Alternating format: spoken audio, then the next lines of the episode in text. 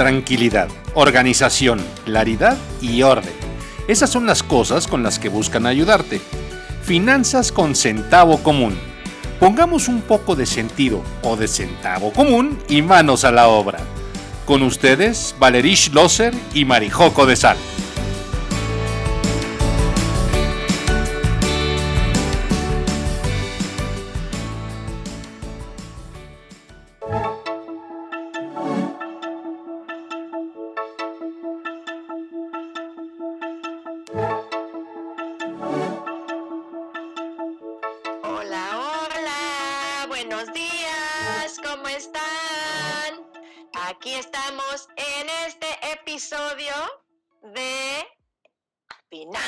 Con centavo común, una vez más.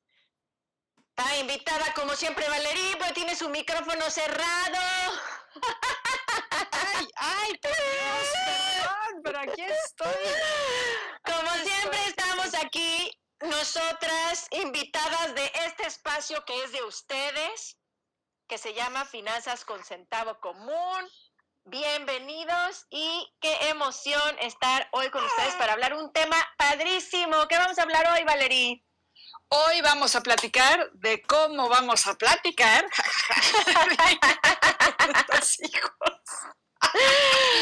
Vamos a platicar de cómo platicar con los hijos en el tema financiero. Por eso se llama hijos, hijos financieros. No es que nuestros hijos sean financieros, en realidad este episodio es para papás que tienen hijos con los cuales ya pueden hablar de temas financieros y eso se puede hablar desde muy chiquititos, desde los 3, 4 años ya se puede empezar a hablar de dinero y empezar a vivir estas experiencias de no vamos a comprar este juguete porque este dinero está destinado para otra cosa, vamos a juntar dinero para este juguete con ciertas características y ciertas cosas. Entonces, desde chiquitos se puede hablar de dinero, pero imagínate lo que hubiera sido si a nosotros nos hubieran hablado de dinero desde tan pequeños, ¿verdad? Hay quien tiene la suerte de que así le haya pasado, pero a la mayoría de nosotros pues no, ¿no? Esos son temas de papás y los niños no opinan, ¿no? Del tema financiero. Ni se enteran, ni les importa tampoco mucho, ¿no? Hay que ayudarles a irse involucrando. Es como pues, aprender matemáticas. Realmente no les importa mucho, ¿no? Pero es una cosa útil en la vida saber, ¿no? Definitivamente. Además son esas cosas que luego, o sea, nunca platicamos de ellas y la verdad es que los, nuestros hijos aprenden de vernos o de escucharnos y es algo que no nos estamos dando cuenta que se está, que se está aprendiendo, se está tomando este aprendizaje de esta forma. ¿eh? Estoy repitiendo muchas palabras, pero perdón. Pero, o sea, el punto es que es un tema súper relevante, es muy importante para nuestra vida adulta. hay muchas cosas que son importantes para nuestra vida adulta y que los hijos acabamos aprendiendo de ver a nuestros papás. Pero hay muchas cosas que de repente, o sea, como que las puedes corregir sobre el camino o los papás se dan cuenta de que eso fue lo que aprendiste y te dicen, no, no, no, espérate, no va por aquí o no va por acá. Curiosamente el tema del dinero no es así. O sea, nadie se da cuenta de que fue lo que aprendiste y cómo lo aprendiste y entonces, ¿por qué estás haciendo lo que estás haciendo? Porque, aparte hablar de dinero es así casi, casi prohibido, ¿no? O sea, hablar de dinero es súper incómodo y súper molesto y pues es parte de lo que trabajamos aquí con ustedes, de lo que nos encanta compartir, que hablar de dinero es padrísimo, es divertido. sí lo es, y es necesario además, y no tiene por qué ser un tema prohibido. La verdad es que nada más traemos como esta sombra del pasado de que, ¿no? ¿Cómo vas a hablar de dinero? ¿Cómo lo vas a mencionar? Y sin embargo, ahora sí que es como dicen los niños, ¿no? The elephant in the room. O sea, ahí está. Todo el mundo sabe que ahí está el tema, pero nadie quiere hablar de él. No, no, no, no, no, nadie quiere tocar el tema y no sé por qué, la verdad, o sea, no es tan incómodo, o sea, pues realmente le puedes decir a tu hijo, pues el dinero es para A o B o C o está acomodado de esta manera, es más, puedes sentarte con él, digo, antes las abuelitas lo hacían en sobres y esa generación se aprendió, pero en el Inter, los sándwiches que estamos por aquí caminando, pues no, no aprendimos eso, ¿no? Entonces, eh, sí puedes sentarte con tus hijos en tu computadora y mira, hijo, hija, vamos a hacer esta transferencia porque este dinero está destinado a pagar el gas para bañarnos con agüita calientita y hacer comidita rica. O sea, sí hay cosas que pueden irte acompañando en el proceso de que tú hagas esos movimientos y que sí, efectivamente van a absorber lo que haces. Tal vez no tienes que decirles tanto, pero mientras más puedas comunicarles esta información, pues con más cositas o más, más em, elementos se van a de este tema del dinero que es tan padre y tan divertido y tan valioso y que está tejido en todos los espacios de nuestra vida, ¿no? Totalmente de acuerdo. Y la verdad es que sí conviene como irles explicando, aunque parezca muy obvio. Yo me acuerdo cuando mis hijos eran muy pequeños y que lo decían a mi esposo, ay, acompáñenme a la cajita, obviamente a la cajita del cajero. Y sí que padre picarle para que saliera dinero, pero luego falta la explicación de de dónde viene ese dinero. No es nada más que me paro enfrente de mi cajita y le pico unos números y qué padre ya me dio dinero para lo que yo quiera sí, porque los niños piensan que eso es mágico, o sea, que vas ahí y te dan dinero, pero ese dinero hay que generarlo, ¿no? Hay que, tiene que estar ahí para que yo lo pueda jalar, no viene así del éter. Exacto. Entonces, del universo no. no viene del universo, exacto. Entonces tenemos que empezar a explicarlo, porque en estas épocas en que además ya muchas cosas son electrónicas, es como más difícil tener esa como palpabilidad, por decirlo de alguna forma, ¿no? O sea, ya ni siquiera ves que te llega el sobre. A mí todavía me tocó esos pagos de nómina que te daban un sobre, de, bueno, un sobre de plástico con un sello engrapado, así con una grapa, casi casi que lo tienes que quitar con muchísimo cuidado para que no rasgara los billetes. Y entonces era como muy evidente en qué momento llegaba el dinero a casa y después cómo se iba. Pero ahorita ya... ¿Cómo lo usabas? ¿Cómo lo usabas? De, bueno, pues esto es para el súper o lo que sea. Pero Hoy día ya no es así, es muy fácil pagar con tarjeta, que no tiene nada de malo en lo absoluto, pero entonces los niños ya no ven el cómo llegó el dinero a la tarjeta, si es que es de débito o no se, o no se llegó o lo que sea, o cómo pagas la tarjeta de crédito, porque esa parte ni se enteran. No, no, es súper virtual, no es, no es tan tangible como era en antaño, ¿verdad? La, la, la, como eran antaño, ya no es tangible y entonces los niños se pierden ahí como de, ciertas cosas. Claro, también ellos nacen ya con el chip iPad puesto, el chip celular puesto, y entonces de alguna manera están relativamente más cercanos. Por eso es importante esta invitación a que te sientes con ellos y hagas las transferencias con ellos, que vean cómo hay dinerito que está en una columna, que ese es el tuyo, y de ahí lo puedes mover a otra columna que, es, que se va a otras personas.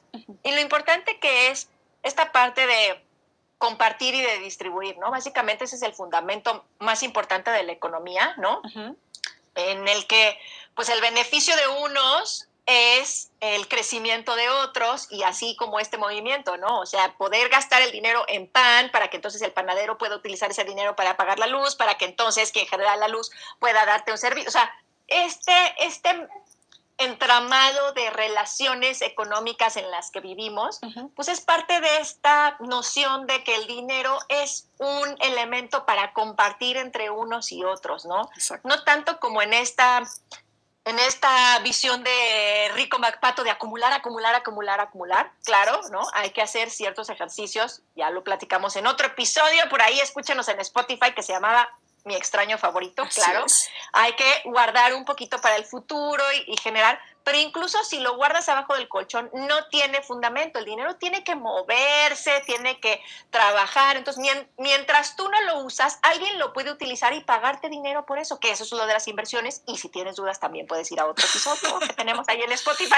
Que son varios, de hecho. Pero es justo eso, son varios, efectivamente. Pero es justo ese proceso, ¿no? De poder generar este movimiento del dinero, que el dinero se mueva para que sea beneficioso para todos. Y eso lograrlo transmitir a los niños, ¿no? Y pues en general a los niños más pequeños puedes hacer un ejercicio, incluso lo hacía ayer, yo, antier, yo con mi hija, de, compró sus dulces, sus gomitas que tanto ama, y pues las dividimos en las que me puedo comer ahorita.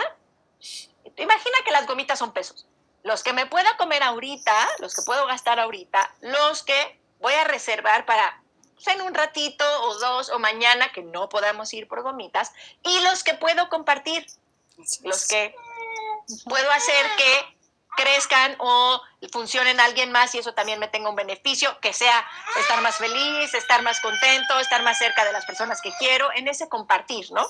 Claro. Entonces, puedes empezar a hacer ejercicios de decisiones económicas que no necesariamente son de dinero, pero sí son económicas, porque estás utilizando los recursos que tienes para tomar decisiones.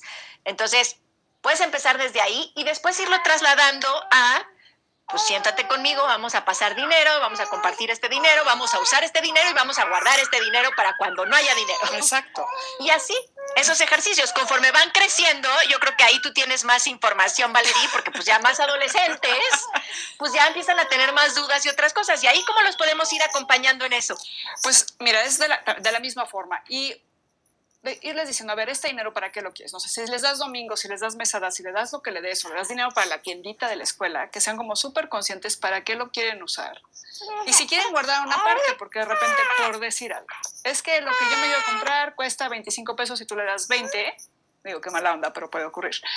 Y, y entonces el cómo se administran en su semana, si es que se los das por semana, para ver qué se van comprando para un día poderse comprar lo que es un poco más caro o poderse comprar algo adicional a lo que se comprarían todos los días por irse administrando. Y ese es un ejercicio que pueden ir practicando ellos solitos, o sea, se los puedes explicar y luego dejar que lo practiquen y ver qué va pasando con ese dinero que tú les estás dando. Y si les sobra, decirle, bueno, esto que estás ahorrando, ahora, ¿qué quieres hacer con él? Existe un ejercicio que yo estoy empezando a implementar en casa, que es como la línea de entre las necesidades y los deseos, digo, ya sabemos que yo platico de necesidades en necedades, pero no me voy con las necesidades con mis hijos porque si no todo sería una necedad total. Hay cosas que como papás estamos un poco, no voy a decir obligados, pero pues es parte de nuestra responsabilidad como papás comprarles, ¿no? No los vas a dejar sin ropa, claramente, y no los vas a dejar sin comida. Obvio no. Obvio no. Ni sin dormir. Ni sin dormir. Pero, por ejemplo, o sea, yo estoy obligada quizá a comprarle unos jeans a mi hija pero si ella quiere los jeans de diseñador, no sé qué, no sé cuántos, súper caros, pues ella tiene que ver la manera de pagarse esos jeans, porque yo a eso no estoy obligada. Y esa es una forma de empezarle a enseñar en cómo vas a usar tu dinero. O sea, ¿quieres esto? O sea, yo ya te di la ropa que necesitas para estar bien, pero tú quieres el súper carísimo porque la moda, porque el no sé extra, qué. El extra. El extra. El extra es tu responsabilidad. No estoy diciendo no, estoy diciendo busca la manera de tenerlo busca la manera de tenerlo, ya sea en ahorra, parte del dinero que yo te doy, o chambitas adicionales, porque ojo, o sea, no se trata de pagarles a los hijos porque hagan el quehacer de la casa. ¿Por qué no? Porque nadie nos paga a nosotros. O sea, cada quien de nosotros adultos hacemos nuestra cama porque pues hay que hacer la cama. A mí nadie me paga por venir a hacer la cama, entonces no le voy a pagar a mis hijos porque hagan su cama, claramente. Esa es su responsabilidad. Pero si necesito pulir la plata, pues chance y le digo, pues púlete esta plata y vemos los arreglados con una lana. Y esa lana es la que puede usar para comprarse esa cuestión que desea o que quiere que está fuera de mi ámbito de responsabilidad. Sí, digamos que hay cosas que pueden, o sea, que sí tienen que hacer sí o sí porque es parte de su crecimiento personal y del el autocuidado que tienen que aprender en casa. O sea, yo me tengo que cuidar, yo puedo hacerme un sándwich, yo puedo lavar mi ropa, yo puedo tender mi cama. Son cosas que de autocuidado tienen que aprender.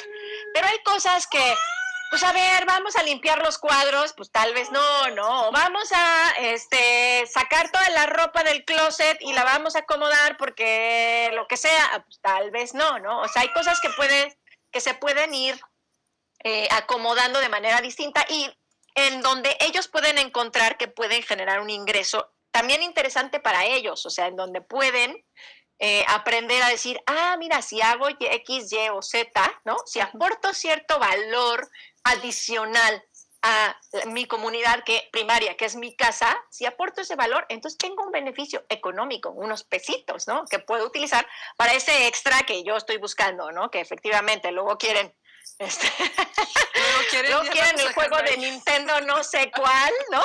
O el, el, parque no sé qué, o la ropa no, no, bueno, ¿no? Y es el cuento. Y eso es un excedente. Exacto. Y luego lo que ocurre, luego nos pasa a esta generación sándwich, como bien dices, que luego somos de, pero ¿cómo le voy a decir que no? O sea, a mí me dijeron que no, yo no quiero decirle que no a mis hijos. Pues sí, pero así aprendimos y tenemos ciertos valores, cosas que aprendimos de ese no que obtuvimos en, en su momento. Entonces, parte del aprendizaje hacia nuestros hijos, a nuestros hijos es decirles, pues no. Y, el, y no por qué, o sea, es el explicárselos. Y cada vez que te preguntan el por qué no lo puedo tener o para qué estás usando este dinero, me puedo comprar este dulce y tú les digas, es que no. Si de verdad no tienes dinero, pues dile, es que ahorita no tengo dinero. Pero no des la respuesta automática de no tengo dinero, porque ese aprendizaje impacta en cómo ellos se van a manejar después. Y si además luego ellos se dan cuenta de que si tienes el dinero, vas a quedar como un mentiroso o mentirosa. Sí, y la verdad es que en realidad es rarísima la vez que no tenemos dinero. Solo no tenemos dinero para eso en particular. Exacto. Pero sí, normalmente tenemos dinero. O sea, o sea, te tienes que subir al camión. ¿No, no tenías dinero? ¿No que no tenías dinero? Sí, sí tengo dinero, siempre tenemos dinero. En realidad es lo que pasa, siempre tenemos dinero. Solo que ese dinero está destinado a subirme al camión en lugar de comprarte un dulce. Entonces, no te puedo comprar el dulce porque el dinero está destinado para otra cosa. No es que no tenga el dinero o que no tenga dinero punto, ¿no? O sea, en general, como de manera muy global, no tengo dinero, no. Claro. Si uno dice que no tiene dinero, efectivamente eso se convierte en una realidad. Cuando en realidad sí tenemos dinero. Lo que pasa es que pues tal vez está ajustado, tienes que cuidarlo un poquito más, tal vez está destinado para ciertas cosas, tal vez no tienes este sobrecito de el gozo, que yo siempre digo que hagamos un sobrecito del gozo y de ahí pueden salir esas gomitas o esas cosas y no siempre está lleno el sobrecito, pero cuando está lleno, para eso es, ¿no? Para usarse, para esas cosas. Entonces, creo que puedes crear estrategias muy padres de crecimiento acompañando a tus hijos en el tema financiero desde ya, o sea, desde lo más chiquititos que son.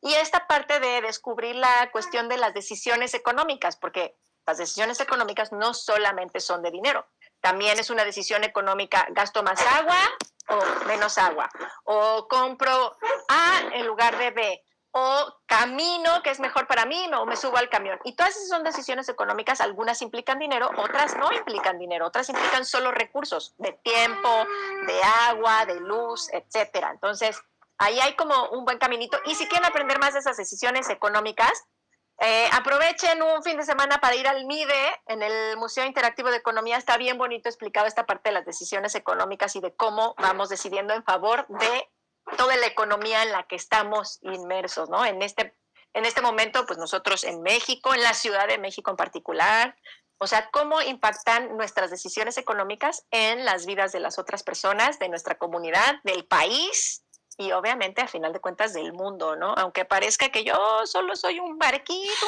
una, una corcholata en medio del océano, ¿no? Exacto, exacto. Sí, y sí lo que yo hago impacta y obviamente, pues como cuando tiras la piedrita, ¿no? Círculos concéntricos así hacia afuera, hacia afuera, hacia afuera, hacia afuera. Y pues las demás afuera tal vez no tiene tanto movimiento, pero sí impactamos en todo lo que decidimos, de cómo consumir, de cómo gastar, de cómo compartir con nuestros hijos este conocimiento, porque obviamente esa es una super piedra que cuando caiga va a generar mucha, mucho movimiento y mucha creación y mucha alegría si le vamos dando a nuestros hijos estos pasitos, esta experiencia de ir aprendiendo con nosotros el mejor uso del dinero. Totalmente de acuerdo. Y por favor, bueno, no es un y, pero adicionalmente, cuando tus hijos te hagan preguntas sobre dinero, no evadas la pregunta. O sea, de verdad, trata de contestarla. Así que literalmente lo que están preguntando puede ser una opción que platicábamos ayer, Marijo y yo. O ve que te está preguntando y en el contexto y usa esa pregunta para explicarle sobre el dinero, para explicarle sobre su uso y sobre todo para que des el mensaje de que contigo hay respuestas. Porque de repente la pregunta sobre el dinero puede ya no ser una pregunta sobre el dinero, puede ser sobre cualquier otro tema. Ni siquiera voy a entrar en qué temas preguntan los niños, pero si ellos ven que contigo no hay respuestas, ya no va a haber preguntas. Y de repente va a llegar un punto, sobre todo en la adolescencia, en que te encantaría que llegaran las preguntas. Sí, entonces aproveche esas oportunidades para contestar en la medida de su conocimiento, aunque sea una pregunta de repente complicada, trata de hacerla lo más sencilla posible tu respuesta, pero no evadas el de ahorita no, o eres un niño, no vas a entender, o no tengo dinero, no me molestes, no hagas eso. O sea, trata de contestarla con lo mejor que puedas. ¿No? Esa parte es vital porque eso abre puertas. Y como dijimos al principio de este episodio glorioso,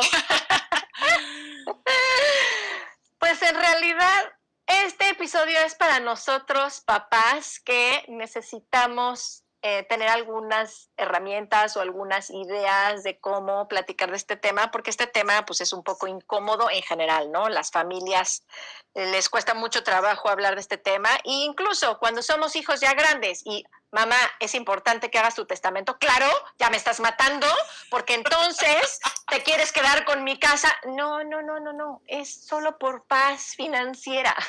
Es para que tú te quedes en paz de que yo no me voy a quedar tu casa si no me la pones en tu testamento.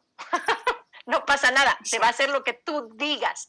Pero es importante, por ejemplo, esas conversaciones de dinero y de repente entre hijos y papás, aunque estemos grandes, resultan incómodas, resultan molestas. Entonces, creo que vale la pena, también lo hablábamos en el episodio anterior, en el tema de matrimonios financieros, vale la pena tener las conversaciones, ¿no? Y enseñarle a tu hijo que sí puede tener estas conversaciones contigo y que cuando tenga él 40 y tú 80, bueno, no, eso solamente me va a pasar a mí, este, cuando tenga él 60 y tú 80.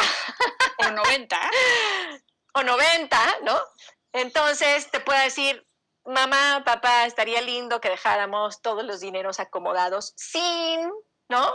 Sin conflicto, como en paz, este, diciendo, pues estaría lindo que dejaras la licuadora y todo ordenado, ¿no? Pues lo mismo el dinero, ¿no? Que es una, básicamente una herramienta. Entonces, pues creo que es un buen lugar para empezar a practicar estas conversaciones incómodas porque los niños no tienen juicios, no te van a juzgar, no te van a decir, ay, qué bien mamá, ay, qué mal mamá, nada van a aprender de lo que tú les compartas. Así que es una gran, gran oportunidad para nosotros para irnos entrenando en conversaciones incómodas eh, con respecto al dinero, ¿no? Exacto. Y ya nada más, bueno, no quiero dejar de lado esta parte de de repente los comparativos de por qué fulanito sí tiene, no sé, la Switch o el aparato o el, los tenis o lo que sea y yo no.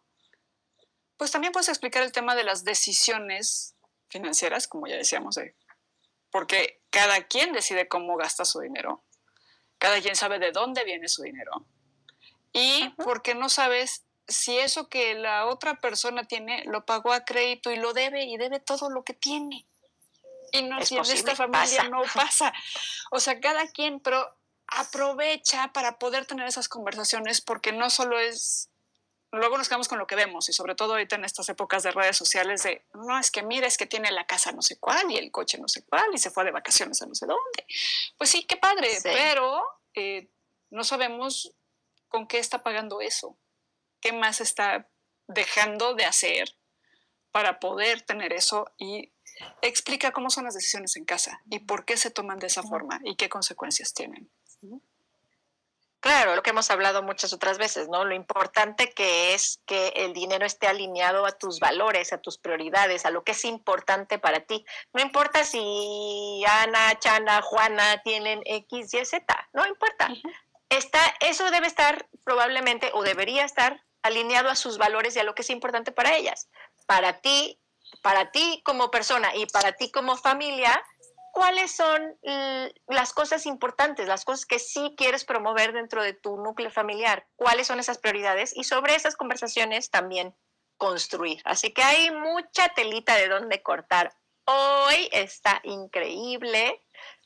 Creo que platicamos unos buenos puntos. No sé qué opinarán ya nos mandan mensaje por finanzas o nos dejan un comentario en Instagram que también es finanzas. Eh, bueno, ahí en Instagram o ya ven que les dijimos hoy de varios episodios y este los pueden oír en Spotify porque hoy estamos cerrando nuestra primera temporada de Finanzas con Centavo Común. Así que muchas Les dejamos. Sí. Les dejamos ahí 32 episodios de esta primera temporada. Este episodio se publica en Spotify el siguiente lunes. Y pues tienen como muchas cositas interesantes que oír en Spotify de todo lo que hemos ido platicando en estas 32 semanas de, eh, Finanzas con Centavo Común. Estamos súper felices y agárrense porque va a venir la segunda temporada. Va a estar buenísima. Pero ya luego les avisamos cuando arrancamos. Sí, luego les avisamos cuando arrancamos. Pero eh, recuerden que e igual seguimos abiertas y en Instagram y les vamos a ir compartiendo algunos episodios que creemos que tienen mucha carnita y mucho que reflexionar para que por ahí los vayan siguiendo. Y seguiremos en Twitter platicando con ustedes en vivo para nuestra segunda temporada. Así que, ¿qué tal? ¿Nos quedamos por aquí? Pues aquí nos quedamos, entonces. Pues muchas gracias. Muy bien. Y nos vemos la siguiente, Marijo. Sí, nos vemos en la siguiente temporada. Bye bye. Recuerda enviarnos tus preguntas, comentarios y de paso un saludito a finanzasconcentavocomún.com. Síguenos en Instagram y puedes oír nuestro podcast en Spotify. Suscríbete para que recibas notificaciones cuando publiquemos nuevas aventuras financieras. Y si quieres tener esta conversación en vivo, únete a Clubhouse. Estamos todos los miércoles a las 10 de la mañana. Pongamos un poco de sentido o de centavo común y manos a la obra.